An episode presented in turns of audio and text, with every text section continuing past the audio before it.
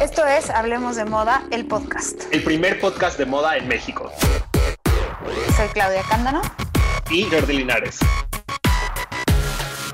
Hola, hoy es martes de Hablemos de Moda, el podcast. Soy Claudia Cándano. Y... y yo soy Jordi Linares. Hola, Jor, ¿cómo estás? Muy bien, ¿y tú, Clau? Muy bien, hace mucho que no te veía. Ya sé, qué gusto estar aquí de regreso. Exacto. Oye, cuéntame, ¿de qué vamos a hablar hoy? Pues mire, más bien les cuento, eh, justamente hoy queremos hablar de dos series que eh, están un poco relacionadas. Bueno, no vamos a hablar hoy de las dos, más bien les avisamos desde ahorita que este va a ser un podcast en dos partes. Hoy vamos a hablarles sobre la serie de The Supermodels que está en Apple TV Plus y en la próxima semana vamos a hablar sobre The Supreme Models. Entonces, como que sí, justamente salieron este año estas dos series que eh, ahondan un poco en la industria del modelaje. Que me parecen súper interesantes. El año, el año pasado, ¿no? ¿O este año? No sé, según yo había salido este año. Ah, bueno, la Supermodel sí, seguro. Em, sí, salió, The Supermodel salió en 2022. Em, pero bueno, salieron con un año de diferencia porque salió en septiembre Supreme Models y eh, Supermodels salió ahorita en septiembre de este año. Sí, correcto. Y bueno, primero que nada, hay que decir quiénes, quiénes son las Supermodels. Bueno, esta serie la pueden ver en Apple Plus por si la quieren ver. Y, eh, pero nosotros vamos a hablar un poquito, desmenuzar, no les vamos a, a, contar, bueno, si no la han visto igual y no escuchan este podcast, vayan a verla y luego lo vienen a escuchar y entonces ya, es como un post de, de ver la serie. Eh, entonces, bueno, ¿por dónde empezamos, George? ¿Qué dices? Pues bueno, empecemos por quiénes eran las supermodels, ¿no? Eh, o sea, ¿qué se refiere este eh, con supermodels? En este caso se refieren específicamente a eh, Cindy Naomi Campbell, ah. Naomi Campbell, eh, Christy Teigen y no. Linda Evangelista. Christy, Turlington y Linda Evangelista. Y bueno, ellas son las supermodelos y, y las modelos que hicieron que el, que el mundo del modelaje cambiara el rumbo un poco. Y lo hicieron como desde los ochentas y noventas. Entonces, es importante ponerlos en ese periodo de tiempo para que hay cosas que van a decir, ¿cómo? Si eso ya pasa, sí, pero no pasaba. Sí, exacto. Justamente hay que ver cómo son e-, ellas las que cambiaron a las modelos y convirtieron a las modelos en, en rockstars. Exacto.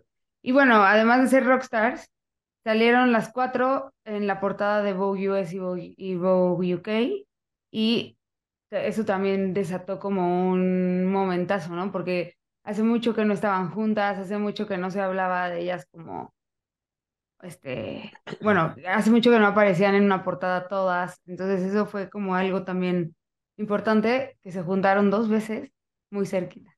Sí, justo ahorita otra vez hicieron esto como con, igual, como, con motivo del documental y estuvo muy padre ver las otras reunidas. Y, y el momento, bueno, es padre ver cómo el momento de la serie empieza, están hablando como de los ochentas bajos, a principio, a mediados y un poquito tan, tantito antes. Y es un buen, es un gran momento de la moda, como que en ese momento la moda se pone de moda realmente, ¿no? O sea, sabemos que la moda lleva miles de años y muchos años antes se había puesto de moda también, pero ahorita era como un revival de la moda en todos los sentidos. Sí, justo están ellas como viviendo estos días de, de gloria, están como en un gran momento y como que a mí me, parece muy interesante cómo van contando que las, que las descubren. Eh, y, mm, y, pues sí, justo era, siento que estas historias que pasaban mucho antes, ¿no? De que estaban ahí paseando por la calle y una gente las veía y les acercaba y ¡pum! Exacto. Lo siguiente que sabías era que eran famosos. Exacto, y creo que era, o sea, eso pasó con Christy, con, con Cindy, y con Naomi, ¿no? Pero Linda Evangelista cuenta que ella siempre quiso ser modelo y que a ella no la descubrió nadie, que ella desde que era chiquitita quería ser modelo y Entonces se puso como en el, sí, se puso las pilas para ser modelo, o sea, buscó las oportunidades, no llegaron a ella, ¿no? A diferencia de las otras tres, que sí, las, digamos que las oportunidades les fueron llegando. Y, también justo me encanta que Linda Evangelista cuenta que fue a la escuela de modelaje en donde dice, no aprendí nada. que, que fue como, no me sirvió de nada, pero bueno, ella activamente sí buscó ser modelo y ser la cara de todo. Exacto. Y me gusta que, bueno, Naomi, a diferencia de las demás, la tenía complicada, ¿no? Eh, de por sí ser mujer era, no era lo que es ser hoy, tenía sus complejidades, entonces no podían necesariamente ser lo que ellas quisieran. Bueno, ya podían, ya podían estudiar lo que ellas quisieran, ya podrían, ya podían modificar como estos patrones de opresión hacia las mujeres, pero Naomi es negra y esto en ese momento de la historia pues no había no había evolucionado como ha evolucionado hoy. Y digo, eso lo vamos y esa evolución más o menos la vamos a no más o menos, la vamos a contar la, la siguiente vez, pero a Naomi se le complicaba más que a las demás, ¿no? Y no por capacidad, sino por raza, puramente. Sí, eh, y digo, está súper padre también como esta parte de cómo todas se apoyaban y eran tan amigas, eh, que justamente muchas de ellas decían como esta parte de Naomi era eh, la mejor y aún así no estaba teniendo los mismos contratos que nosotras. Exacto, y cómo las demás la apoyan, ¿no? O sea, empiezan a decir, si no va Naomi, no voy yo, si no, si no está Naomi, no estoy yo. Y entonces se hace una camada, se vuelven camaradas y no hacen las cosas por, o sea, son competencia, pero no realmente, ¿no? Porque son diferentes, son distintas, las llaman para distintas cosas. Y sí lo mencionan, creo que es padre como cada una se reconoce estos diferentes atributos, o sea, justamente como de Linda Evangelista dicen, ella era un camaleón, se podía convertir en lo que el diseñador quisiera, eh, cambiaba de color de pelo, o sea, era muy camaleónica. Luego teníamos a Cindy Crawford, que era la All American Girl, eh, era como todo este sexiness de la, la chica americana. y eh, como la chica de al lado, ¿no? O sea, como que podía ser tu vecina. No era. Sí. Porque Linda Evangelista, a diferencia de, de Cindy, tenía una belleza más, sí, camaleónica, pero diferente, ¿no? No era la típica guapa. Y, Cindy Crawford entraba como en la en una guapa, o sea, que a todo el mundo le parece guapa. Como una belleza muy hegemónica, ¿no? Eh, pero sí, era súper sexy. Luego de Naomi Campbell dicen que tenía esta fuerza, o sea, que era, era muy poderosa Naomi. Eh, y Christy era, era como la andrógina del grupo, la que podía, eh, sí, como ser más cambiante en ese sentido. Y bueno, para que, regresando dos pasitos atrás, a Naomi era, era bailarina y la descubrieron en las calles de Londres, que esas son las, las historias que hemos escuchado de muchísimas modelos, ¿no? Que son bien, bien padres porque alguien las ve y les da su tarjeta y les dice, hola, soy agente de modelos, llámame, ¿no? Y tenía, creo que, bueno, no me acuerdo cuántos años tenía, pero además Naomi ya había salido en el, en, cuando era chiquita era como actriz y había salido en un video de Bob Marley, ¿no? Entonces eso también está padre saber. Eso es increíble. Luego Cindy que haya salido. Ajá. Cindy Crawford era mm, pues como modeló para en Chicago para un fotógrafo en la escuela, ¿no? Y de y a partir de ahí como que despegó. Y a Turlington la descubrieron a los 14 años, a los 14 años, era una niñita. Era súper chiquita, pero bueno, e, ella fue la más chica descubierta, pero todas estaban ya trabajando a los 16, eran chiquititas todas. Y también era un momento en el que a los 16 años las modelos ya estaban, ya trabajaban, ¿no? O sea, no, no, no, era, y sigue siendo un poco común, pero menos, pero era muy común que empezaran chiquitas porque además el, el look de la belleza de ese momento era verte como, o sea, sin busto, como muy sin curvas, ¿no? O sea, como que el cuerpo no, había, no había llegado a la adultez. Sí, justo lo que dicen en el documental de niñas de 16 años modelando vestidos de novia eh, y pues sí, justo. Sí, exacto. Y bueno, era, entonces volvemos un poco a como los dobles estándares, ¿no? Que dices, sí quiero que sean mujeres como que se, con las que se puede identificar la gente, pero a la vez no, porque una mujer de 30 no tiene el cuerpo de una de 14, ¿no? Entonces era como, tenía ahí un lado muy, este, este muy patriarcal, ¿no? Del, de la conversación. Además del otro lado, había muchísimos hombres. Los fotógrafos eran hombres y eran hombres, los agentes eran hombres y eran hombres de, no sé, 30 años, 35 años, 60 años, o sea, eran mucho más grandes que las, que las modelos y era como una convivencia muy cercana entre modelos, agentes, fotógrafos, ¿no? Sí, eh, y justamente también se habla un poco de, de estos abusos que llegaron a, sufrir. O sea, Linda Evangelista se casó con su agente, que era eh, Gerald Marie de, de modelo Elite, y justamente como que es una parte muy emotiva del, del documental, en donde ella se quiebra y llora y, y, dice como, yo no, yo no tuve el valor de salirme de esa relación porque era una relación abusiva y me tomó cinco años poder salir de esa relación. Y cuenta que hasta que salió, bueno, que muchos años después otros modelos alzaron la voz de los abusos que sufrieron de su parte. Eh, y, y pues bueno, se fue a juicio durante el caso de Me Too porque muchas modelos denunciaron abusos de parte de Gerald Marie, que estuvo casado con Linda Evangelista, y pues al final no procedió. Y bueno, y, y Linda Evangelista estuvo casada con él muchos años antes, ¿no? O sea, muchos años antes del Me Too. Y, y, era un momento en el que no había forma de que, lo, de que ella pudiera ganar, ¿no? O sea, o que la gente le creyera. También por eso era muy difícil salir de esa relación abusiva. Y ahí se dan esas situaciones de poder completar en donde justo pasan el testimonio de otro modelo que cuenta llorando esta parte de, pues de él dependía mi vivienda, mi comida, mi, mi trabajo, todo. Entonces, sí, justo se llegaron a ver estas situaciones eh, muy desagradables, ¿no? Incluso con Naomi, que cuenta sobre John Casablancas, que él era eh, también este gran agente de modelos que fue una leyenda de los 80 y los 90.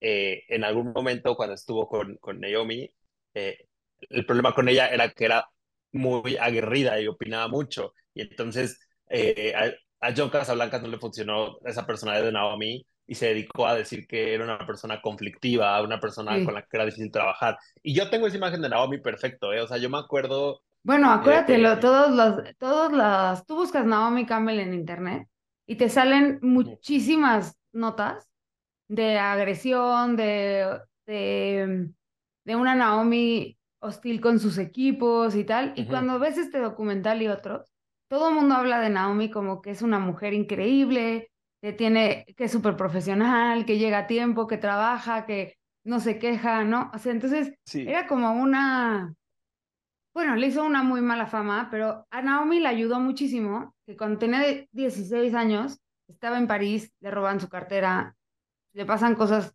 que le podían pasar a cualquier niña de 16 años, pero ella va a un fitting con Acedina Laya y le cambia la vida. O sea, le, también le cambia el rumbo de la carrera, porque hubiera quizás sido más, más difícil, ¿no? O sea, ella lo hubiera logrado de todas maneras porque estaba decidida y porque además, como dices, era muy aguerrida. Es. Y, y justo cuando este hombre busca, o sea, como le toca el busto, ¿no? Creo, o algo así, y ella le cuenta a Sedina Laya, por cierto, a Sedina Laya cuando ella va al fitting, le dice, ¿tú qué? O sea, ¿por qué estás aquí sola? ¿Dónde está tu mamá? Entonces, no, pues mi mamá está en Londres. Entonces, habla Sedina Laya con la mamá de Naomi Campbell y la, y la padrina se vuelve como su, pues sí, su papá. Y la cuida y la protege y la lleva y la manda a los castings y así. Y en un casting la defiende de este, de este güey. Sí, y justo, de hecho, eh, Naomi le dice papa, a, se refiere a Sedina Laya como papa. Y cuando habla de él llora porque lo extraña, porque se murió en 2017 Sedina Laya. Sí, y entonces se me hace, es, es, padrísimo, como estas relaciones que se fueron generando también entre modelos y diseñadores tan fuertes. Y entre ellas mismas, para mí sí fue algo que me sorprendió. O sea, yo digo, pues las ubicaba de, trabajar juntas y todo, pero no, como que no era consciente de esa amistad tan fuerte que tenían. O sea, Sí, eh, sí, sí, sí. yo, yo primero como que me imaginaba, pensaba mucho en mi cabeza en Naomi y Kate Moss, como que era mi combinación. Pero luego es como, no, fue, o sea, fue Rumi de, De de Christy. Turlington y, y luego también BFF con Linda y entonces y se apoyaban y eran la, la Trinidad, pero no solo, o sea, donde jalaba una, jalaban todas. Eso es lo que era padre. Sí, además, de repente se empezó a volver muy fuerte para los diseñadores tenerlas a ellas en sus pasarelas, porque ellas hacían todo, ellas empezaron a darle personalidad al tema de ser modelo, ¿no? No caminaban, no caminaban con la cara seria y, y viendo al frente y ya, sino que además cuentan que ellas empezaron haciendo editoriales, no pasarelas, ¿no? Y entonces en las editoriales, pues tenían que hacer cosas, ¿no? Y cómo los fotógrafos, también me gusta mucho cómo hablan de los fotógrafos y cómo los fotógrafos, cada uno tiene su esencia y su personalidad a la hora del trabajo y les, les sacan y les enseñan cómo posar para un editorial, ¿no? Eh, me gusta mucho cómo hablan de, de Steven Meisel y cómo dicen, él encontró en nosotras como la, bueno, él le gustaba fotografiar esta belleza natural y, y cool y, y como que tiraba mucho, ¿no? O sea, clic, clic, clic, clic, clic, clic, clic, así. Y no era lo mismo con Avedon, ¿no? Es bien bonito cuando eh, Cindy Crawford cuenta de Avedon. Sí, a mí se me hace increíble justo esta parte de cómo se, se refieren a todos estos personajazos, que bueno, todas, lo más emocionante que les pueda pasar era chutar con Steven Meisel. Eh, Sí. y, y- y, pues cómo no, qué, qué padre. Pero justo ese detalle que dices tú también, me parece bien padre, ¿no? Como de, no, Richard Avedon, él era paciente, se tomaba su tiempo y él tomaba pocas fotos, pero eran las fotos precisas. Sí, Eh, y como que Cindy Crawford cuenta que le enseñó a, a mantener la pose mucho tiempo, ¿no? Porque, se- o sea, con Meisel se movían y él iba tomando fotos y iba encontrando la foto, ¿no? Pero acá era como un tuc, y pero ellas tenían que mantenerse en la posición. Sí. Y también dijiste estaba ahorita otra parte muy interesante de, de la moda, justamente cómo eh, ellas como que combinan un poco a las modelos que eran de pasarela con las modelos que eran de editorial, que antes estaban muy separadas. Como que eran las modelos que hacían pasarela, hacen pasarela ya, las que hacen editorial, hacen editorial. Pero entonces, cuando ellas empiezan a volver estas caras tan conocidas eh, y, y ya hasta famosas, empiezan a integrarse a los a los runways y mencionan esta parte de que es como traer a las estrellas cercanas a la gente, porque entonces son estas caras que todo el mundo reconoce porque están en la publicidad, están en las editoriales y ahora las pueden ver de cerca porque también están en la pasarela. Y entonces empieza este fenómeno en donde las revistas y los medios empiezan a hablar de las modelos en la pasarela de tal diseñador.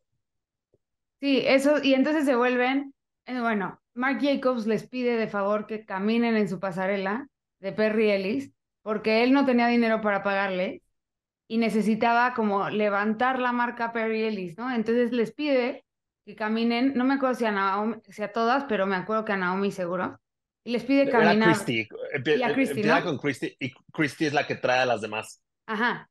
Y las llama porque son amigos, los, entonces las llama, Christy, vienen todas, y entonces se vuelve un bombazo que caminaron la pasarela de Perry Ellis y posiciona a Marc Jacobs como otra, o sea, como otro nivel de diseñador, lo lleva a otro, a otro momento. Incluso con Gianni Versace hacen un, como un equipo entre ellas cuatro, Gianni Versace, y se vuelven impresionantes las, como la mancuerna y las pasarelas y, y las campañas, ¿no? En las que salen todas ellas. Sí, y entonces también justo está muy padre que ellas usan el poder que están teniendo en ese momento, como toda esa fama, para apoyar a otros que no están tan, tan ahí, tan arriba. Porque además, en ese momento en el que está sucediendo esto que cuentas de Marc Jacobs, ellas cobraban por pasarela eh, lo que ninguna modelo cobraba en ese momento. Los presupuestos de pasarela se elevaban muchísimo por tenerlas a ellas. Y entonces empiezan a hacer estos, o sea, son casi casi que pro bonos, ¿no? De caminar con diseñadores en los que ellas creen pero que no tienen tal vez el budget, que es el caso de Marc Jacobs o con Anna Sui. O Anna Sui ni siquiera imaginaba hacer desfiles hasta que ellas se acercaron con ella y fueron parte de sus desfiles. Exacto. Y también me gusta mucho como, me voy a regresar como tres pasitos. Hablando de los fotógrafos y de la relación que tenían los fotógrafos con, con las modelos, eh, Peter Lindbergh le propone a Linda Evangelista, o sea, si ustedes cierran los ojos y recuerdan a Linda Evangelista, la recuerdan con el pelo corto, se los aseguro, porque Linda Evangelista era esa modelo más andrógina, no era tan voluptuosa como, como o, tan femenina en el cuerpo, ¿no? O lo que está, el estándar de feminismo en el cuerpo, de, de feminidad en el cuerpo, ¿verdad? Que tenía Cindy Crawford. Entonces ella le pide, bueno, él le dice, te voy a cortar el pelo, y cuenta cómo se traumó de que le cortó el pelo, bla, bla. Y la siguiente temporada tenía 20 shows que iba a caminar, y al final caminó, caminó cuatro. Pero ahí la, la encuentra Franca Sozzani para que sea la portada de Vogue Italia. Entonces, se cumple su primer, o sea, lo que más quería en la vida era ser portada de una Vogue, de cualquier Vogue. Y es portada justo por su por su rareza, ¿no? Porque tiene el pelo corto, que no, que no hay modelos que tienen el pelo corto. Em, tiene los ojos como súper profundos, bla, bla, y se vuelve una portada increíble para Vogue Italia, y de ahí salió en todas las Vogues del mundo, en todo, ¿no? Esa es también como una parte padre de cómo explota cada una. Y ese es como, sí, justo su momento, que además obviamente le costó muchísimo cortarse el pelo, digo que es Amo porque también hay otra historia de pelo, eh, la que le pasó a, Cindy Crawford, pero para ella fue muy mala experiencia, porque la llevaron a Roma eh, y le preguntaron si se cortaba el pelo y dijo que no. Y cuando llegaron al día siguiente a hacerle el pelo, de repente le meten un tijeretazo y la dejan sin pelo. Y por eso dice ella que a partir de entonces no se volvió a cortar el pelo porque... Nunca más. Eh, había sido, ajá, siempre lo, tuvo, lo mantuvo largo toda su carrera, hasta hoy. Pero esa es una de las cosas que hablamos de como del abuso, ¿no? ¿Quién te dijo que me quites? Me estás preguntando, entonces no me cortes el pelo. Sí. Como de no escucharla, ¿no? Y, y creo que eso también las volvió. Ellas ya traían una voz, o sea, eso es muy interesante, como que ellas ya estaban preparadas en la vida para no dejarse.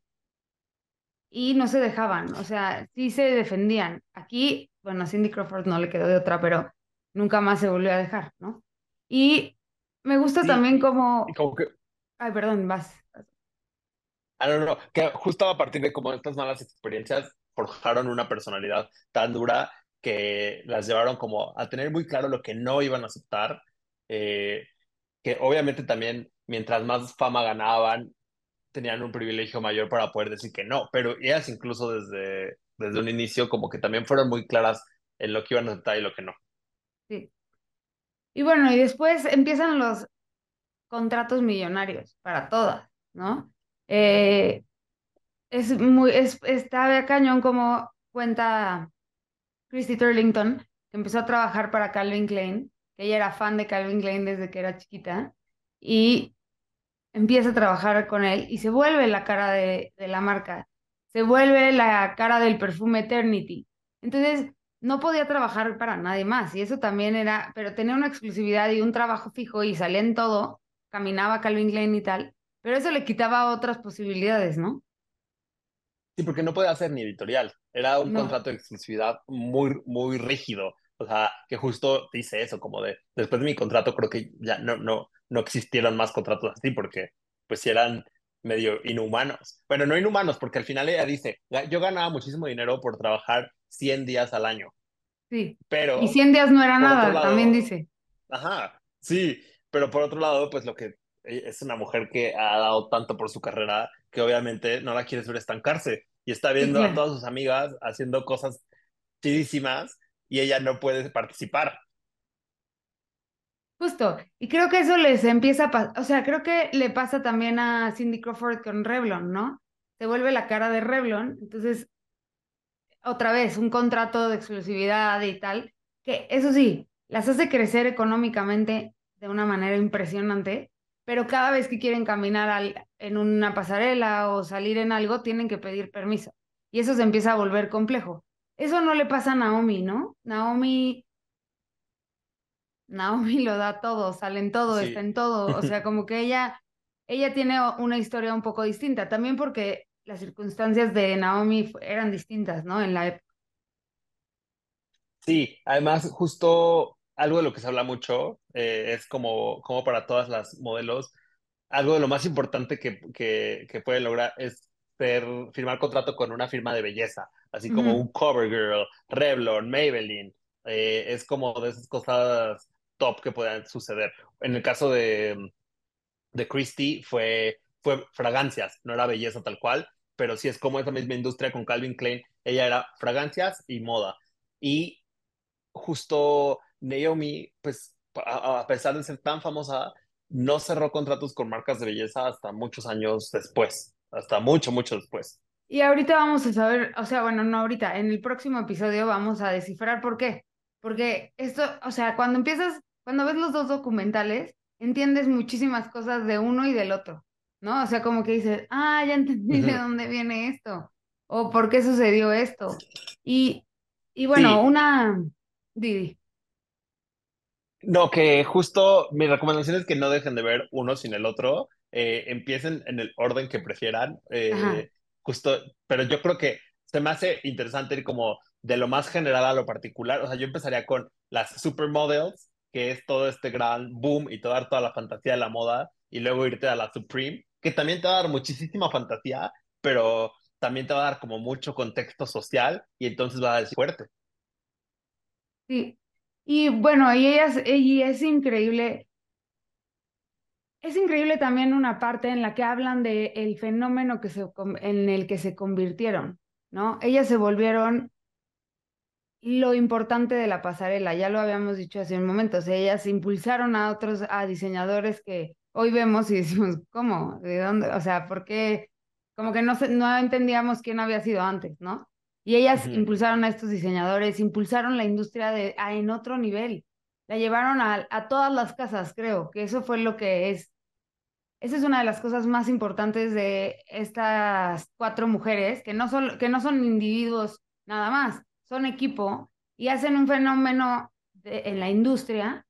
Y es bien padre como este, bueno, es bien padre verlas cómo van creciendo, ¿no? Eso es una cosa increíble que me encanta del documental, que hubo cosas complicadas para todas, obviamente, y después cómo empiezan a ser tan famosas que la prensa ya nada más iba a los desfiles para verlas, las medio que las acosaba, entonces empiezan a volver estas personas de ya no me hablen, ya no quiero volver a, no quiero que me pregunten, no quiero estar en la tele, déjenme, ¿no?